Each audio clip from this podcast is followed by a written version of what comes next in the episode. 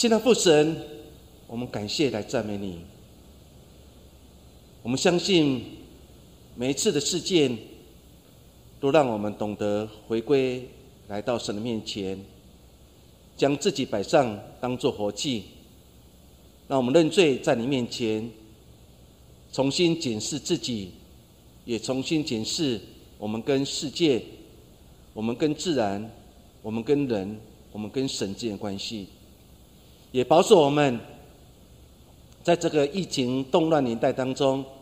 让我们心依然平安，也常常举起祷告手，为教会当中年老的弟兄姐妹祷告，也为了在台湾社会当中那些第一线的医务人员、军警人员，以及我们政务官员，让我们同心合意，有能力、有智慧，靠着神的恩典，我们能打赢这一场的疫情。求神圣灵与我们同在。我们这样祷告，奉耶稣的名，阿门。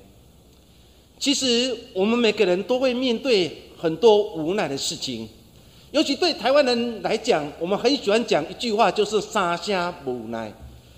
当我们在讲“沙虾无奈”时，其实我们就是对我们所面对的环境有很多的难处，甚至无法去突破的时候，我们就觉得人生是一场的无奈。尤其因为疫情的关系，我们买菜可能也慢慢会被限制。我们坐捷运、坐公共汽车，我们要隔离，甚至我们要戴口罩。你会发觉，每天出去总是在街头上面有很多人在喷消毒的药水，希望把那些病菌给杀死。当我们看到这一切当中的时候，其实我们都觉得，到底我们发生了什么事情？到底这时代发生什么事情？我们常常因此而觉得，人生当中好像很多事情突发发生，我们是无法去面对。以后我们就说，人生真的是无奈。人生真的是无奈吗？确实如此，因为日本人他们常常觉得，他们自己的人生当中。很多的无奈。说日本有一个非常出名的画家叫卡口，他曾经画了一个漫画，透过鳄鱼来描写当时的日本人他们内在的无奈。他把鳄鱼画成人的样式，他去做断层，因为他鳄鱼的嘴巴太长了，所以无法进入断层的仪器里面。鳄鱼要喝一口水，因为它嘴巴太长了，它也无法很顺利的喝那一口水。鳄鱼要打前击，看见前面有个沙包，但是拳头还没打到的时候，它的嘴巴已经顶到了那个沙包。这日本这么出名的漫画家卡口，其实在讲这些事情当中，其实就要对当时日本人讲说：我们生活当中有太多无奈事情，是我们无法去突破的。人生既然有那么多无奈的事情当中，我们该用什么信仰态度去面对？尤其我们现在所面对很多难处当中，有些人可能会惊恐，有人会害怕，甚至有些人会埋怨，甚至有些人会用咒诅的话。我们生活在现今的年代当中，好像很多事情的发生都不是我们的意料之中的。我们开始觉得人生真的很无奈。其实圣经当中有一个人叫做摩西，其实他非常的无奈，在民数记十一章当中，他记载的他看见这群的以色列百姓一次一次看见恩典，一次一次看见神的，但是为什么他们生命当中总是隐藏了很多的不相信，很多背逆的想法？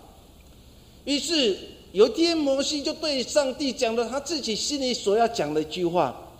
摩西怎么对上帝讲？他心中很多的无奈。他对上帝说：“上帝啊，你为何苦待仆人？我为何不在你眼前蒙恩？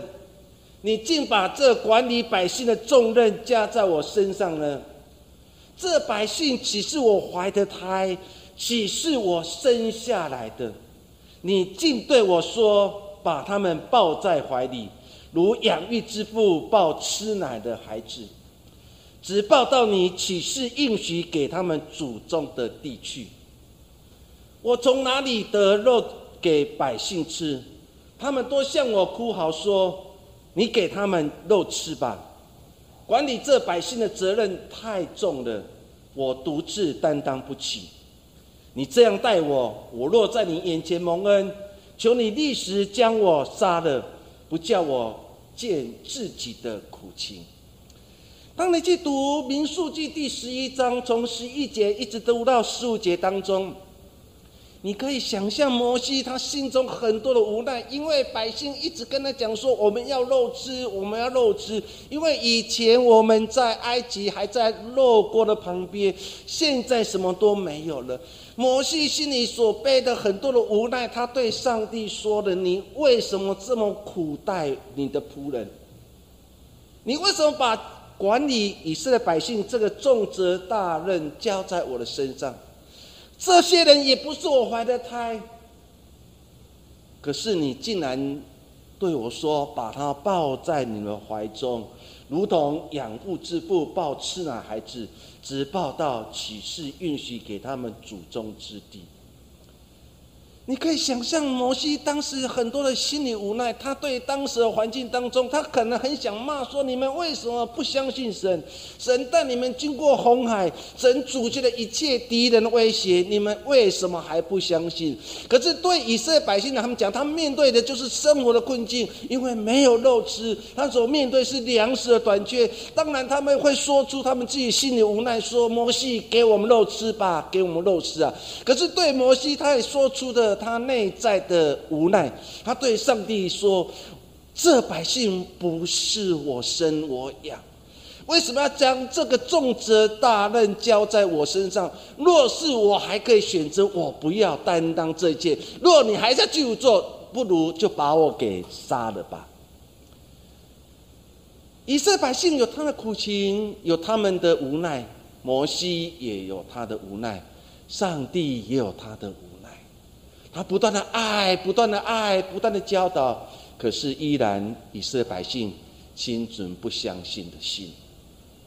我们今天所看的《撒母记上》二十一章，在描写大卫好不容易打完了一场战争，好不容易来到了王宫里面，好不容易以为可以过着幸福快乐日子，可是却面对一个多疑的扫罗王。扫罗要取他的性命，他只好不断的逃。他来到当时他的仇敌加特王雅吉的那里，因为他认为到那个地方的时候，扫罗王应该不会来追到。可是他来到这个地方的时候，他竟然所面对的有人就嘲笑他：“哎，这个人不是说扫罗杀死千千，大卫杀死万万，那个大卫吗？”大卫为了活下来，他竟然抛弃了一个常胜将军的面貌，他放下自己的身份、自己的定位，他竟然在加特王雅吉的面前，然后装疯卖傻，当做一个疯子。你可以想象，当时的大卫为了活下来，他装成疯子，他内在也很多的无奈。他会如何来胜过这一场的战役，到最后成为继扫王以后第二个以色列的王？我们通过今天的这段经文当中，我要用两点跟大家一起分享。第一点，那就是生命当中我们多多少少都会面对死硬的诱惑。我们看二十一章一开始，大卫逃跑了，跟他的手下逃跑了。因为很饥饿，就来到罗伯，是一个祭司的城。他就问他们说：“有什么东西可以吃？”他问罗伯城的祭司亚西米勒，他对他们说：“你手下有什么东西？求你给我五个饼或别样的食物。”你可以想，前一刻大卫还在王宫里面有吃有喝，下一刻他竟然要逃跑，来到了祭司亚西米勒那里，求亚西米勒给他五个饼，甚至给他别样的食物。你就可以想象，当时的大卫跟他的手下已经饥饿到不成人形，已经非常的饿。饿到已经无法继续往前走。其实我们每个人生命当中，当我面对这样的饥饿当中的时候，我们也无法继续往前行。透过这样的经文当中，你就可以想象当时的大卫已经开始面对生命当中死因幽谷，已经慢慢的接近了。他问亚西米勒：“有东西可以吃吗？因为我非常的饥饿。”我们看到了圣经这样描写说，后来亚西米勒就给他旧的无效品，于是他就吃了那个无效品，然后最后还问他说：“还有保黄生的武器吗？”亚西米勒有，那就是当时你杀歌利亚那把刀，现在就在这里。当你把《沙漠记上二十一章好读过一次的时候，你就可以感觉到大卫当时为了保命，他说的谎话，他饥饿而吃的圣饼来果腹，为了保命他取刀，这一切都表示大卫已经来到了死荫的幽谷。所以，当你看到二十一章开始当中的时候，你就想说：为什么大卫你要说谎话？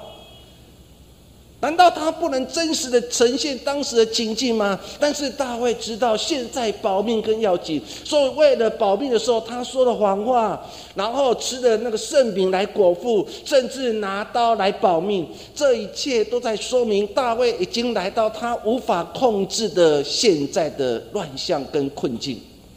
有时候，对我们现在生活在现在台湾的社会的百姓来讲，我们似乎也面对是一个我们无法面对的疫情的困扰。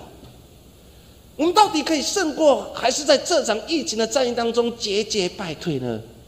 我们相信，既然我们生命是神所掌权，既然世界是神所掌权，我们相信我们的政府的官员，甚至当大家一起同心合一的时候，我们一定可以度过生命当中的难关。大卫为了保命，他说谎。不是他故意要说谎，就是因为他要活下去。他生命当中，纵使面对这样的困境当中，他为了活下去，他只好说谎，然后为了来保护自己，他只好取得刀骗了亚西米勒。亲爱的弟兄姐妹，拿到了这一切，于是我们看到了大卫还是继续要跑。圣经记载的，到了二十一章第十节时候，他说：“那一日大卫起来了，他就躲避了扫罗。”所以你看他整条的啊路线当中，只有一件事情，那就是躲避扫罗王的追杀。他最后来到了加特王雅基那里，雅基的臣仆对雅基说：“哎，这不是以色列国王大卫吗？”那里的妇女跳舞唱和，不是指着他说扫罗杀死千千，大卫杀死万万吗？当你读到这样的经文当中，说这些人就嘲笑他：，哎，这不是以色列的新的王吗？啊，他以前不是常常有人就说扫罗杀死千千，大卫杀死万万吗？很清楚的，圣经在讲一件事情，那就是这不是以色列的王大卫吗？用现在来讲，哎，这不是某某人吗？今天他为什么落魄到现在这种状态？所以，当他们在说这句话，说这不是以色列王的时候，其实里面的话是带着讽刺、带着耻笑，甚至来说，你看到，你看到你以前多厉害，你杀死千千，杀死万万，如今这个以色列大人勇士，如今落魄在现在这个状态当中，来投靠他的仇敌加特王亚基那里。生命当中，其实我们也会面对这样的状况，有时候。有人就会跟：“哎，这不是某某人吗？”当我们在听这句话当中，或是有人对这不是某某人吗？你不是某某教会的基督徒吗？其实它里面带着讽刺，其实里面也在对我们有很深的期待。大卫所面对这样的处境当中的时候，我们所看见的这些雅集的仆人，就对说：这不是以色列王大卫吗？那不是以前很厉害、大人勇士的大卫，如今呢？你可以想象，我们每个人生命当中也会面对这样的处境。哎，你以前不是住大房子吗？你以前不是开好的房车吗？你以前不是山珍海味吗？你以前不是常常出国去玩吗？如今呢，就如同现在我们所面对的疫情，何尝不是？哎，啊，台湾过去不是忧患魔患生吗？如今呢？我们看到很多人就在嘲笑我们，在讽刺我们，尤其我们在面对困难当中，要用石头来砸我们。这种处境好像我们已经来到了生命当中一个重要的关口，叫做死运的幽谷。大卫何尝不是一个勇士？如今竟然落魄到这样的状态当中，还被人家嘲笑，你多厉害！你多勇士，你还是要来靠我们。大卫为了活下去，他竟然躲到他的仇敌加特王亚基那里。当我们好好去读这段经文当中，大卫他可能从来都没有想过，不久之前还在扫罗王宫当中弹琴。过了几天以后，他竟然要躲避扫罗的追杀，开始逃亡。他没有想到，他前阵子还打胜了歌利亚，然后回城，受到人民的爱戴，然后对他说：“你是杀死万万的。”转眼之间，他竟然要变成一个疯子。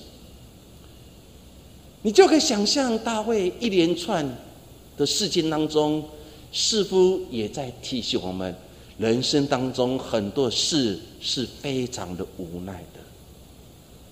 但是虽然人生当中是如此无奈，但是大卫总是相信神对他的带领，大卫总是相信那位爱他的神绝对不会离开他。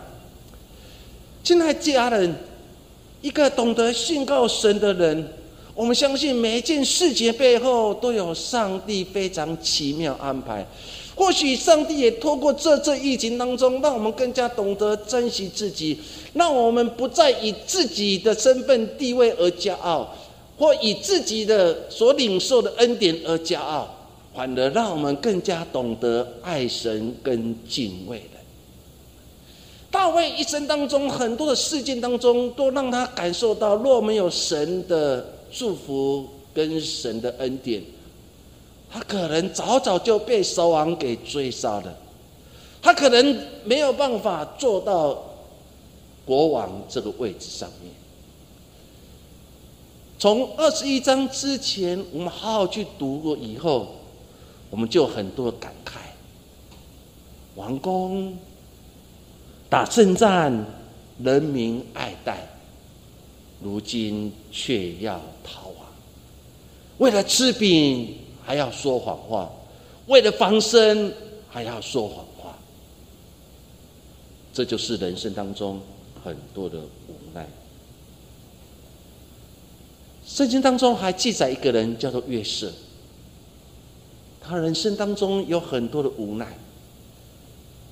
那件彩衣不是他要来的。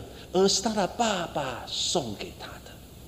可是当他穿了这件彩衣的时候，不是一等的恩典，反而所面对是哥哥们对他们嫉妒，也让他陷入一个危机的当中。他被陷害了，被出卖了，在埃及受了很多的苦，好不容易翻身了，成为埃及的宰相。人生当中好像已经经历了死因幽谷，可是当他的爸爸雅各过世之后，他的哥哥们就跑来找约瑟，因为生怕以前有父亲雅各可以依靠，如今雅各离开了，这个弟弟会不会下手对我这些曾经害他的哥哥们？但是。约瑟走完人生的经历当中，他看见了原来一切都有上帝美好的安排，所以他最后对他哥哥说了一些的话语，在创世纪第五十章十九节到二十一节，圣经这样描写说：约瑟对他们说：“不要害怕，我岂能代替上帝呢？从前你们的意思是要害我。”但是上帝意思原是好的，要保全许多人的性命，成就今日光景。现在你们不要害怕，我必养活你们和你们的妇人孩子。于是约瑟用亲爱的话安慰他们。亲爱的话，亲爱这两个字在原文的意思就用仁慈，意思说约瑟就用仁慈的话。安慰了这些的哥哥们。亲爱家人，当你读到这样的话当中的时候，你的眼泪就会不知不觉流下来。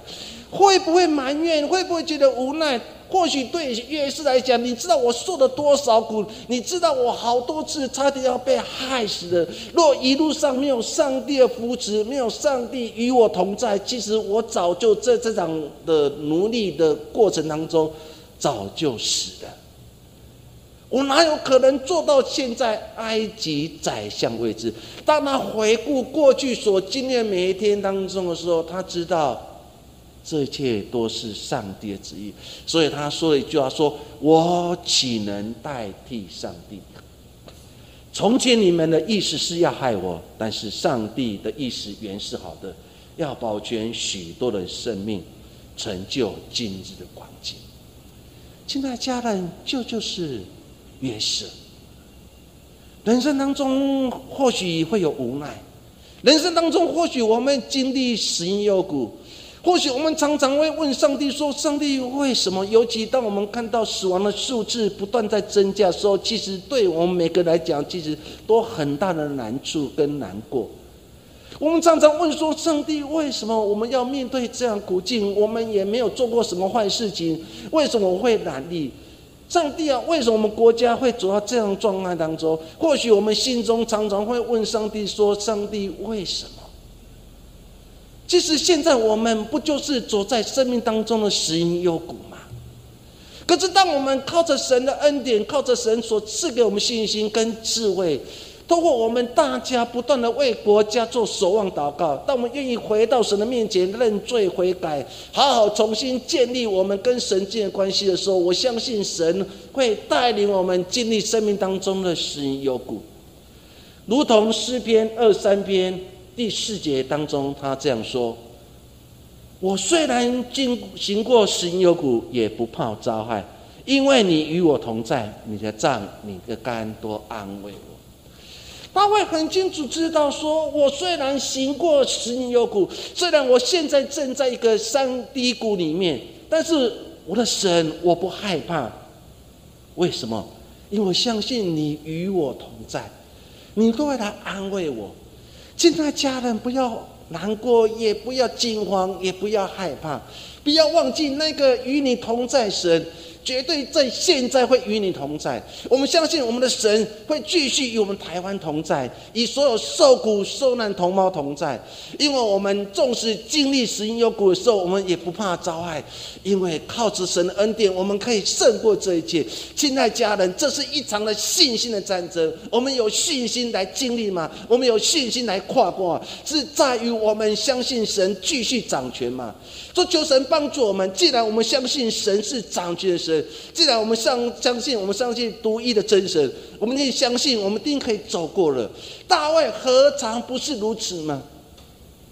他经历这一切的时候，他开始看见了那位爱他神永远对他不离不弃。第二点，跟大家一起分享的第二件事情，就是主的恩典，神的恩典永远够用。第二十一章十二节，当大家开始说：“哎，这不是杀死万万的大卫吗？”十二姐怎么说？他说：“大卫将这些话放在他心里，因为大家开始质疑他是假的、诈降的，是不是要来杀他们的王亚基？”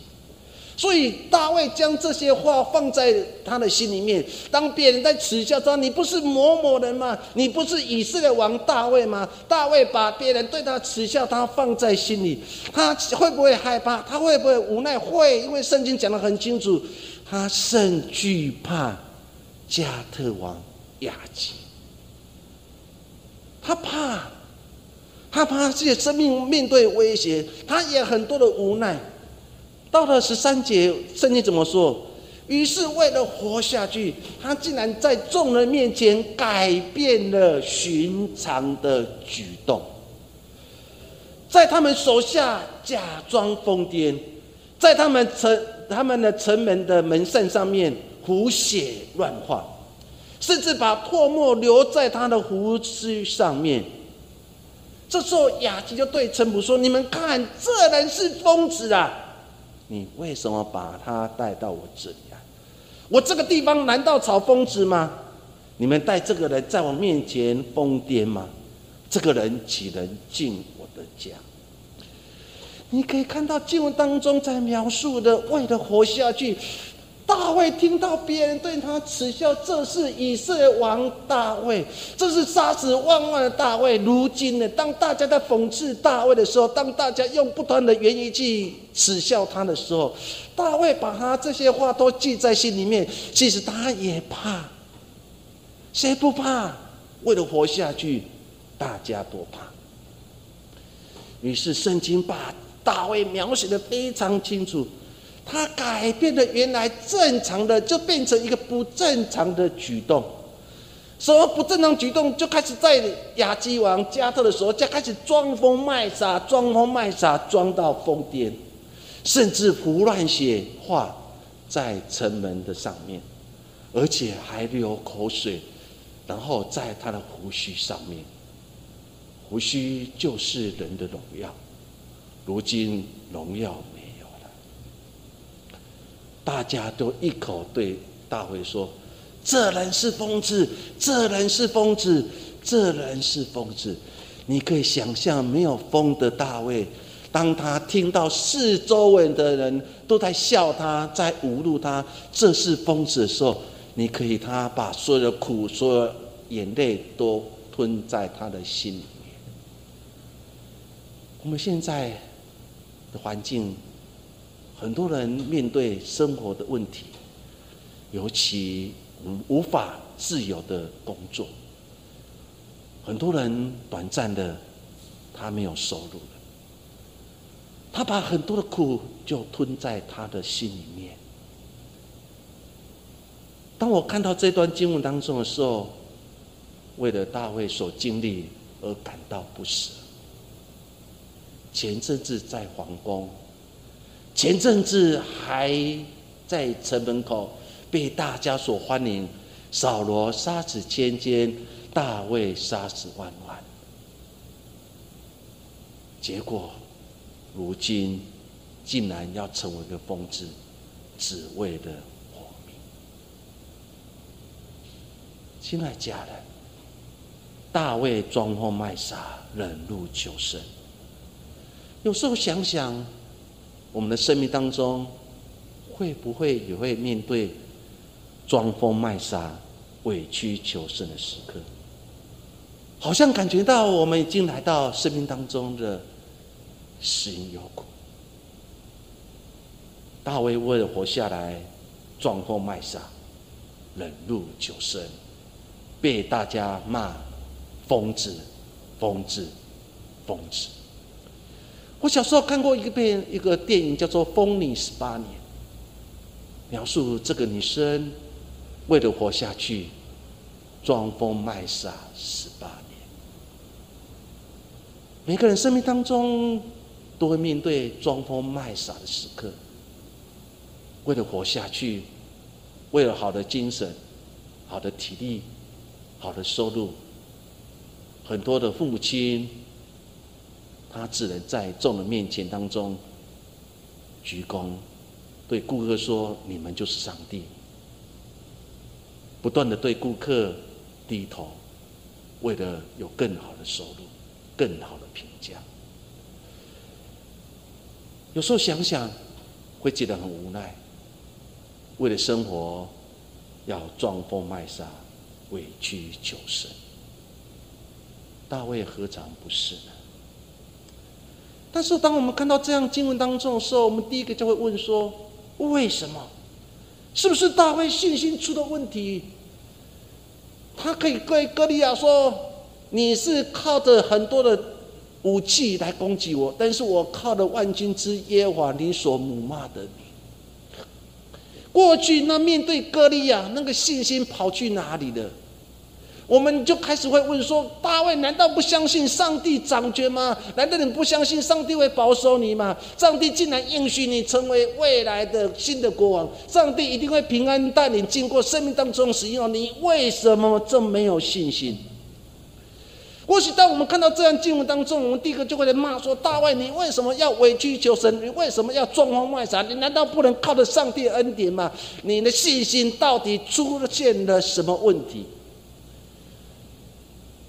或许我们会站在不一样的角度去看这件事情，但是大卫把这件事情说的非常清楚，圣经作者把这件事情说的很清楚，其实就告诉我们一件事情，就是我们人都会面对软弱无奈时刻，没有人保证他永不跌倒，重要的时候在跌倒时候，他如何重新站立起来，在当下他惧怕加特王亚基。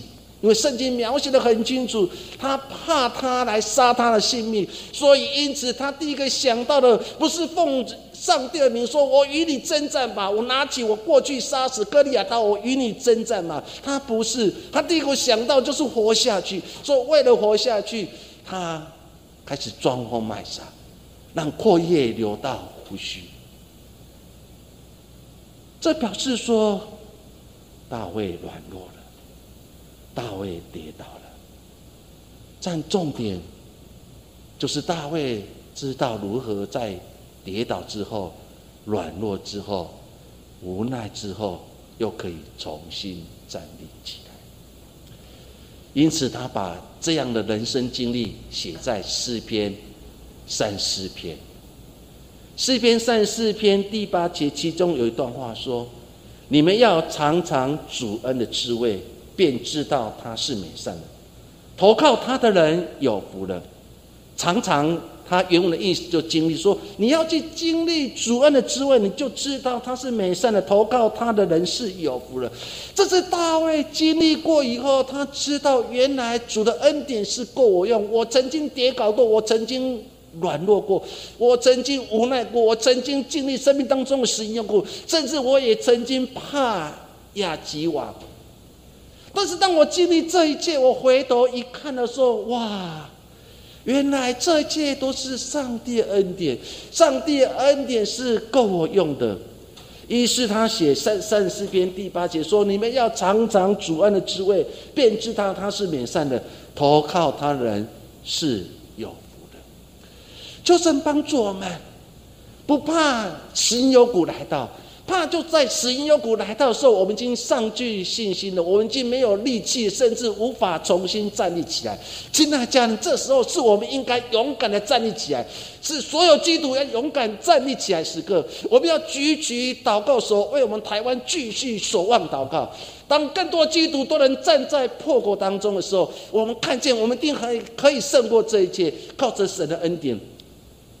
当我们经历过以后，我们就可以勇敢回到神的教会，大声的说：“主恩的滋味真是美好啊！我们都是有福的人。”诗篇三四篇第六节，他这样说：“我这困苦人呼求耶和华，便垂听，救我脱离一切的患难。”你把第六节跟第八节然后对比以后，你就很知道。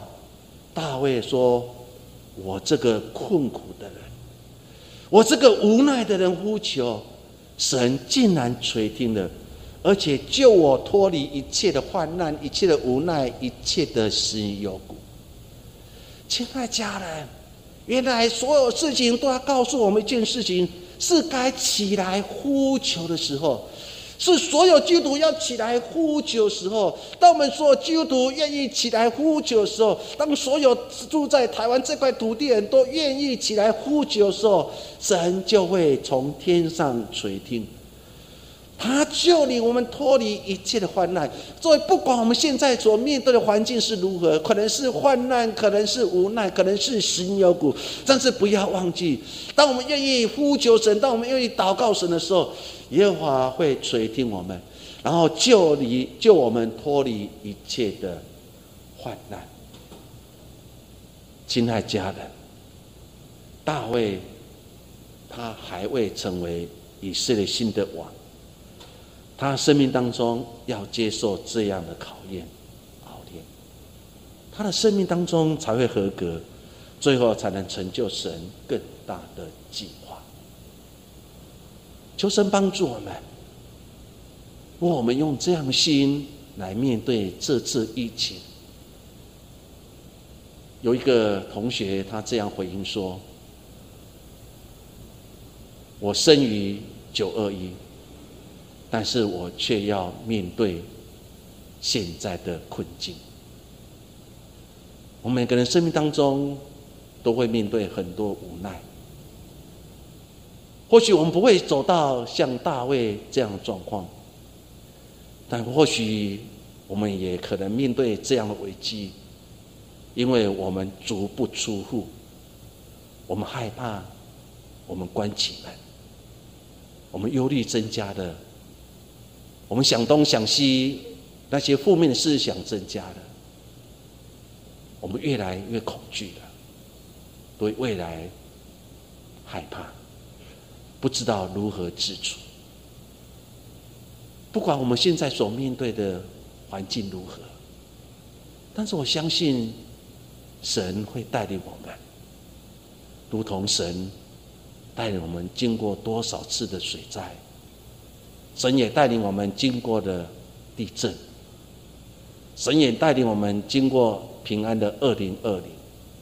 虽然二零二一这样一连串的考验，但是我相信，再大苦、再大无奈，我们都经历过了。